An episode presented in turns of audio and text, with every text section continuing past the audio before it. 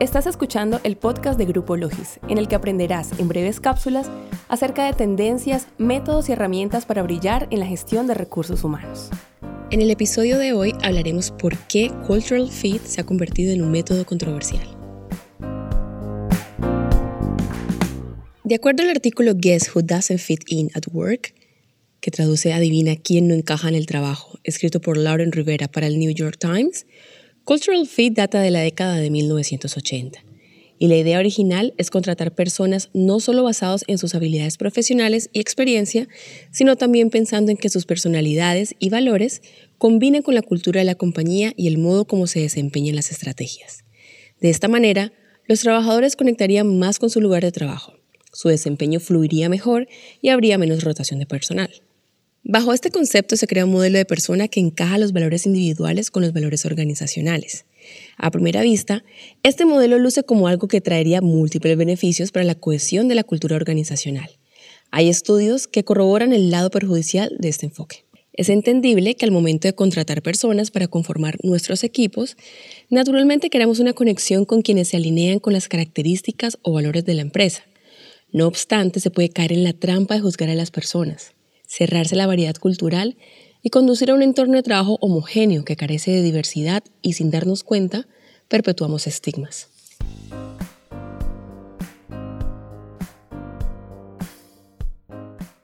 Veamos un ejemplo de cómo sería un caso de cultural fit o ajuste cultural dentro de una compañía.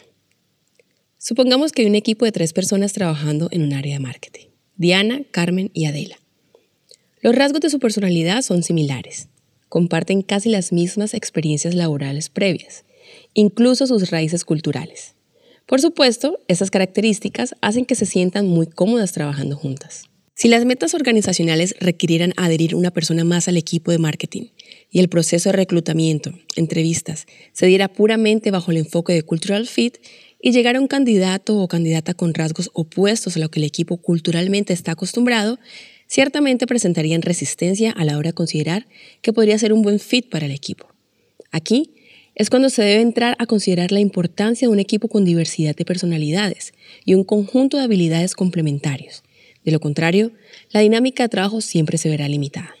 Ante este caso, se debe tener en cuenta realmente qué se está evaluando como cultura organizacional. Preguntarse si realmente está definido el ADN de la compañía o si se trata más bien de una percepción de gusto personal. Si bien siempre es importante que los solicitantes cumplan con las calificaciones básicas y sean compatibles con el equipo para evitar roces y un mal ambiente de trabajo, las organizaciones innovadoras deben pensar menos en quién encaja en el negocio que tienen hoy y más en quién abre las puertas al tipo de negocio que pueden ser mañana. Se supone que el cultural fit indica si las preferencias y valores laborales del candidato coinciden con la empresa a la que está solicitando unirse si desea trabajar desde casa, por ejemplo, encajaría bien en una empresa con una política de trabajo desde casa. Si es un ecologista acérrimo, no encajará culturalmente en un grupo de presión a favor de la minería del carbón. Y si está interesado en preservar el equilibrio entre el trabajo y la vida personal, es probable que una empresa emergente que apenas está buscando establecerse no sea una buena opción. La consultora de recursos humanos y exdirectora de talentos de Netflix, Patty McCord, expresó para una entrevista a la BBC que no se trata de gustarnos unos a otros. Además expresó, si contratas personas que son solo como tú, es poco probable que resuelva un problema que personas como tú aún no han resuelto.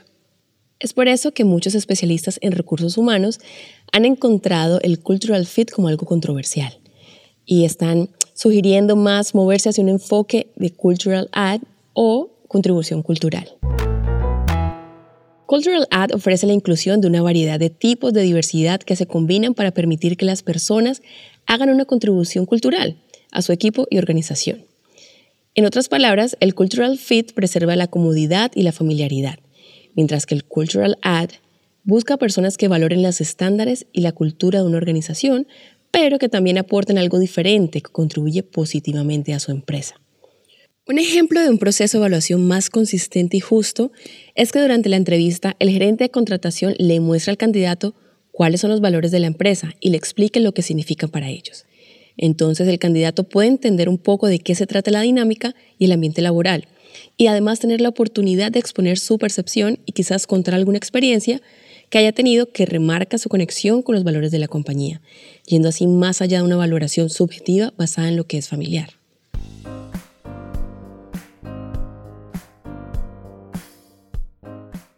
La evaluación del cultural fit nunca será perfecta. Sin embargo, está al alcance de cada empresa mejorar su proceso existente. Se necesita una comprensión profunda de la cultura de su empresa, la capacidad de traducir eso a un proceso de reclutamiento e invertir en capacitación para entrevistas y así evitar sesgos. Se espera que los resultados conduzcan a contrataciones que encajen bien con la cultura de su empresa y al mismo tiempo progresen en la inclusión de diversidad.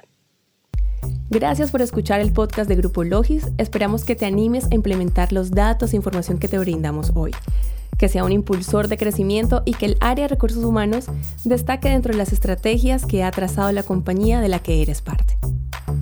Hasta el próximo episodio.